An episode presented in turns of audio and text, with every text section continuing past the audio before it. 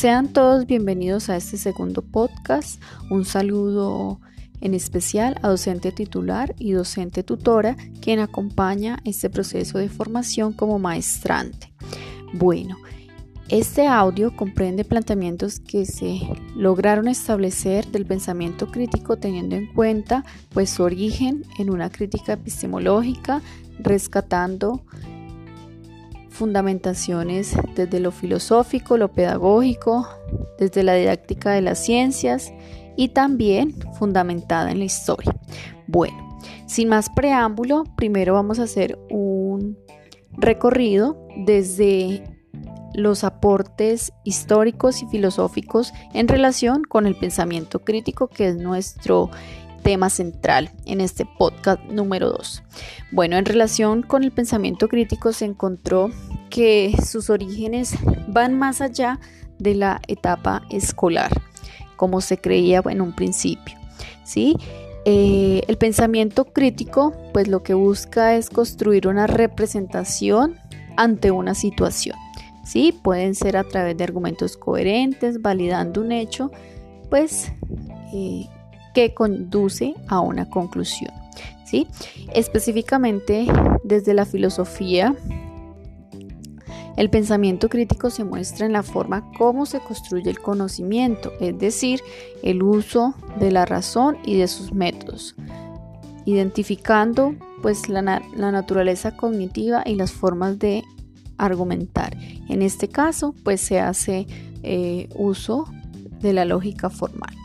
Bueno, entonces, eh, específicamente en la Edad Media, desde la época de Aristóteles, él introdujo los términos de doxa y epísteme, ¿sí? considerando eh, doxa como ese conocimiento inconsciente, implicando pues, la toma de una decisión eh, estableciendo un juicio, ¿sí? Pero epísteme eh, es el conocimiento argumentativo. Tiempo después, René Descartes vinculó el carácter crítico del conocimiento desde los procesos intrínsecos, es decir, relacionó propiamente la conciencia y la existencia, ¿sí? Es decir, que pues no radica el conocimiento de los estímulos externos. Posteriormente, Kant introdujo lo que se denominó como el racionalismo crítico, ¿sí? en donde lo empírico y lo racional son necesarios en el acto de conocer, empezando pues obviamente por la conciencia al, ser el carácter activo de la ciencia como el primer acto pues de la razón y en ella se funda pues toda la experiencia. Posterior a ello pues viene la parte de la intuición y por último, último pues eh, el conocimiento. ¿sí? Eh, es muy importante estos aportes porque permitieron desde la filosofía hacer reflexiones en torno pues al pensamiento crítico ¿sí? Eh, en este caso pues es muy importante la filosofía kantiana porque eh, ellos hacen una evaluación epistemológica a las condiciones de validez del conocimiento sin cuestionar pues la existencia o no pues de aspectos dogmáticos ¿sí?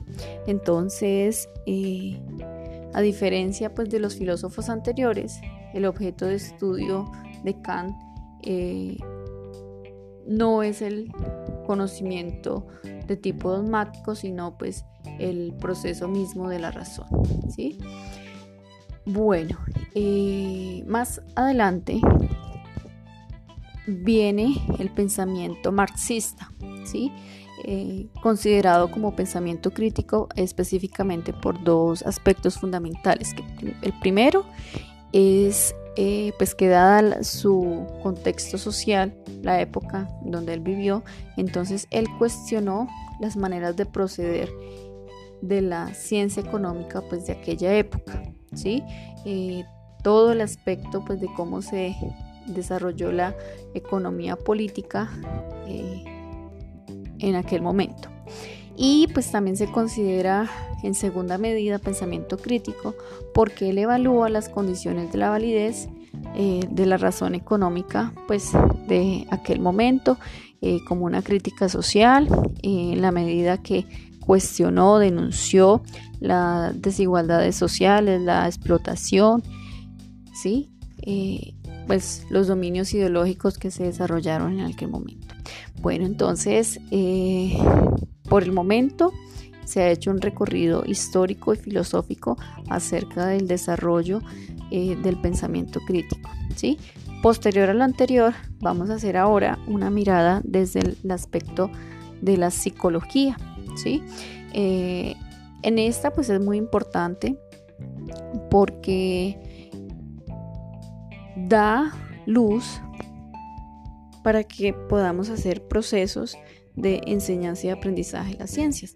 ¿sí? Específicamente el pensamiento crítico desde una mirada de la psicología busca describir, comprender eh, los principales procesos de pensamiento, pues en este caso de los estudiantes, eh, implicando pues la clasificación, el ordenamiento, la cuantificación, ¿sí?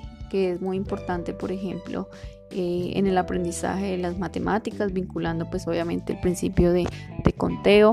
Bueno, también se tiene en cuenta eh, el desarrollo humano desde lo socioafectivo, ¿sí? la manipulación pues de la información pues para resolver problemas, ¿cierto? Eh, también acá es muy importante el pensamiento creativo, ¿no? A la hora de desarrollar pensamiento crítico, ¿sí? propiamente acá vamos a hablar de Garner, 1993, donde establece que es muy importante para los aprendizajes de los estudiantes tener en cuenta los intereses y las motivaciones, ¿sí? Eh, porque pues está implícito todo aquello relacionado con los estímulos, ¿sí? Eh, es muy importante esto porque el niño en su afán de conocer su realidad, en su afán de eh, saber, ¿sí? Eh, él siempre va a preguntar por todo lo que lo rodea, siempre el famoso por qué, ¿cierto? Eh, en ellos pues se despierta el asombro y la perplejidad, dando sentido de esa manera a los fenómenos que se observan y que lo impulsan a seguir preguntando. ¿sí? Entonces aquí el papel como educadora pues es muy importante porque no debemos eh, dejar que el estudiante se deje sorprender, no debemos dejar que con nuestras prácticas de aula el estudiante deje de preguntar, ¿sí? Y por supuesto que la creatividad y los estímulos que nosotros eh, propongamos, pues son mecanismos para lograrlo. Entonces, eh, es muy importante lo mencionado porque estos aspectos fortalecen el desarrollo del pensamiento crítico, ¿sí? Al ayudar a formar al individuo pues en la toma de decisiones, solucionar problemas y pues obviamente entendiendo la vida desde diferentes perspectivas. ¿Sí?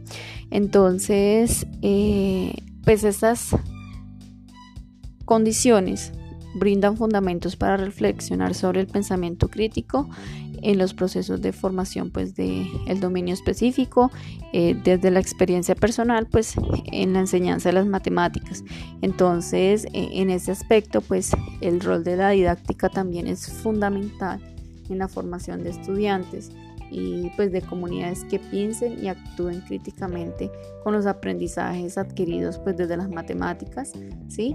Eh, considerando pues los tres componentes fundamentales que los autores en los documentos referidos nos mencionan, ¿sí? En este caso, como lo es la argumentación, la resolución de problemas y la metacognición, ¿sí? Eh, Así muy rápidamente, pues la argumentación matemática es muy importante, ¿sí? porque se coincide como la acción comunicativa del razonamiento. ¿sí? Eh, en palabras de, otros eh, autores, como por ejemplo Sarda 2003, eh, menciona que la argumentación es una actividad social, intelectual y verbal que sirve para justificar o refutar una opinión y que consiste en hacer declaraciones teniendo en cuenta pues a dos entes comunicativos, ¿no? uno llamado receptor y eh, el emisor, ¿sí? Entonces menciona pues que para argumentar hace falta elegir entre diferentes opiniones o explicaciones y razonar los criterios que permiten evaluar como la forma más adecuada pues de la opción elegida, ¿sí?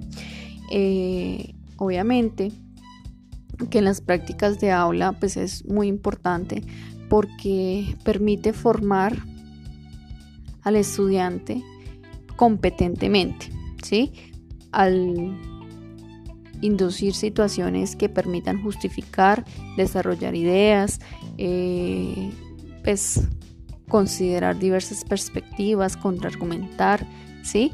Eh, de acuerdo pues a todas las reglas y los diferentes, eh, digamos, mm, procesos cognitivos que ellos desarrollan, ¿sí? Bueno, en otro lado, pues también la solución de problemas. De hecho, eh, no solamente es uno de los componentes del pensamiento crítico, sino que también en matemáticas, pues nosotros lo manejamos como una competencia, ¿sí?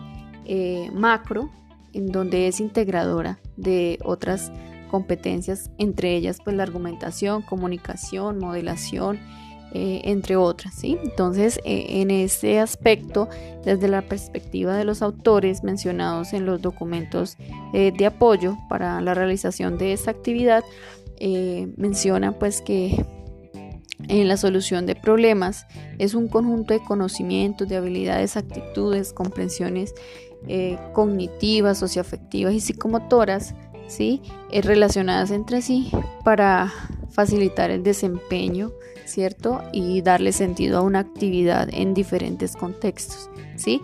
Obviamente aquí, como ya se mencionó con anticipación, se vincula aprendizajes pues, de conceptos, teorías, de diferentes aspectos, eh, campos disciplinares, ¿sí? Entonces, eh, teniendo en cuenta eh, que la resolución de problemas es muy importante, es un proceso, ¿sí? en donde pretende obtener soluciones específicas a situaciones determinadas. ¿sí? Eh, esa es como la diferencia entre resolución de problemas y pensamiento crítico. Bueno, y un último aspecto es eh, la metacognición, ¿sí? Eh, referida como el control metacognitivo, ¿sí? caracterizado como un conjunto de actividades que ayudan al estudiante a tener control pues de su propio aprendizaje ¿sí? Eh, relaciona pues la toma de decisiones el, digamos eh, durante eh, y el después de una cierta tarea matemática ¿sí? da lugar también a la reflexión ¿sí? también aquí es muy importante vincular eh, una regulación o un control o un compromiso, diría yo, para el autoaprendizaje. ¿sí? Es comprometer al estudiante con su propio aprendizaje, eh, digamos haciendo, promoviendo que él mismo, ¿sí? Eh, contribuya pues a, ese, a esos procesos. Eh, mejorando pues su atención, mm, teniendo mayor conciencia, eh, cambios actitudinales, eh, mejoramiento de estrategias, ¿sí? Entonces encontrando pues así un, un incremento pues del aprendizaje significativo, ¿no? Entonces, es muy importante pues destacar que para lograr lo anteriormente en el estudiante. Entonces el rol del docente es muy importante eh, al momento de los procesos de enseñanza de las matemáticas. ¿sí? Entonces, eh, obviamente que se debe hacer un trabajo educativo primero pues en el diálogo, ¿sí? Por eso es que es importante pues la parte de la dialéctica que le permita pues a los estudiantes expresarse libremente, ¿cierto? Tomar conciencia pues de, lo que, eh, de su contexto, de sus realidades, ¿sí? Con el fin de que puedan construir una nueva realidad donde pues no domine la desigualdad, ¿sí?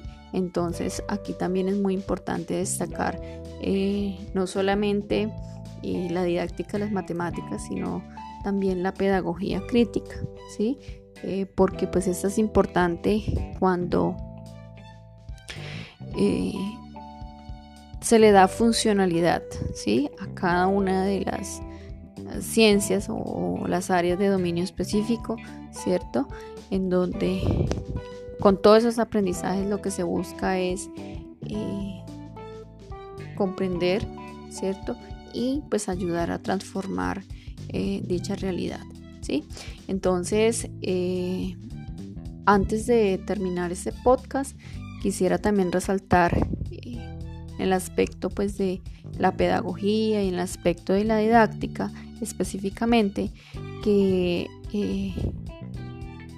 pues se debe tener en cuenta los procesos de transposición didáctica.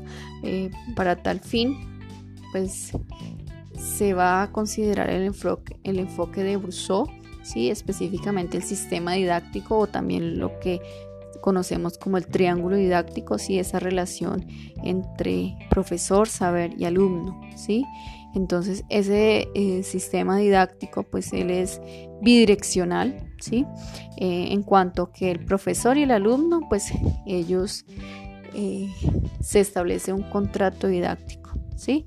Eh, miran estrategias, el profesor reflexiona en cuanto a cómo aprende mejor el estudiante y pues el alumno eh, también contribuye a buscar estrategias para un mejor aprendizaje. En relación con el profesor y el saber, pues obviamente acá está involucrada los procesos de transposición didáctica, ¿sí? Eh, son todas aquellas formas, metodologías, bueno, entre otras representaciones que, el profesor considera para eh, que ese saber pues eh, llegue al, estudiante, ¿sí? Por eso acá eh, esa relación entre profesor y saber es muy importante porque para llegar al estudiante, pues como se mencionó con anterioridad, se deben también promover situaciones donde eh, pie, eh, despierte el interés en el estudiante por aprender. Entonces,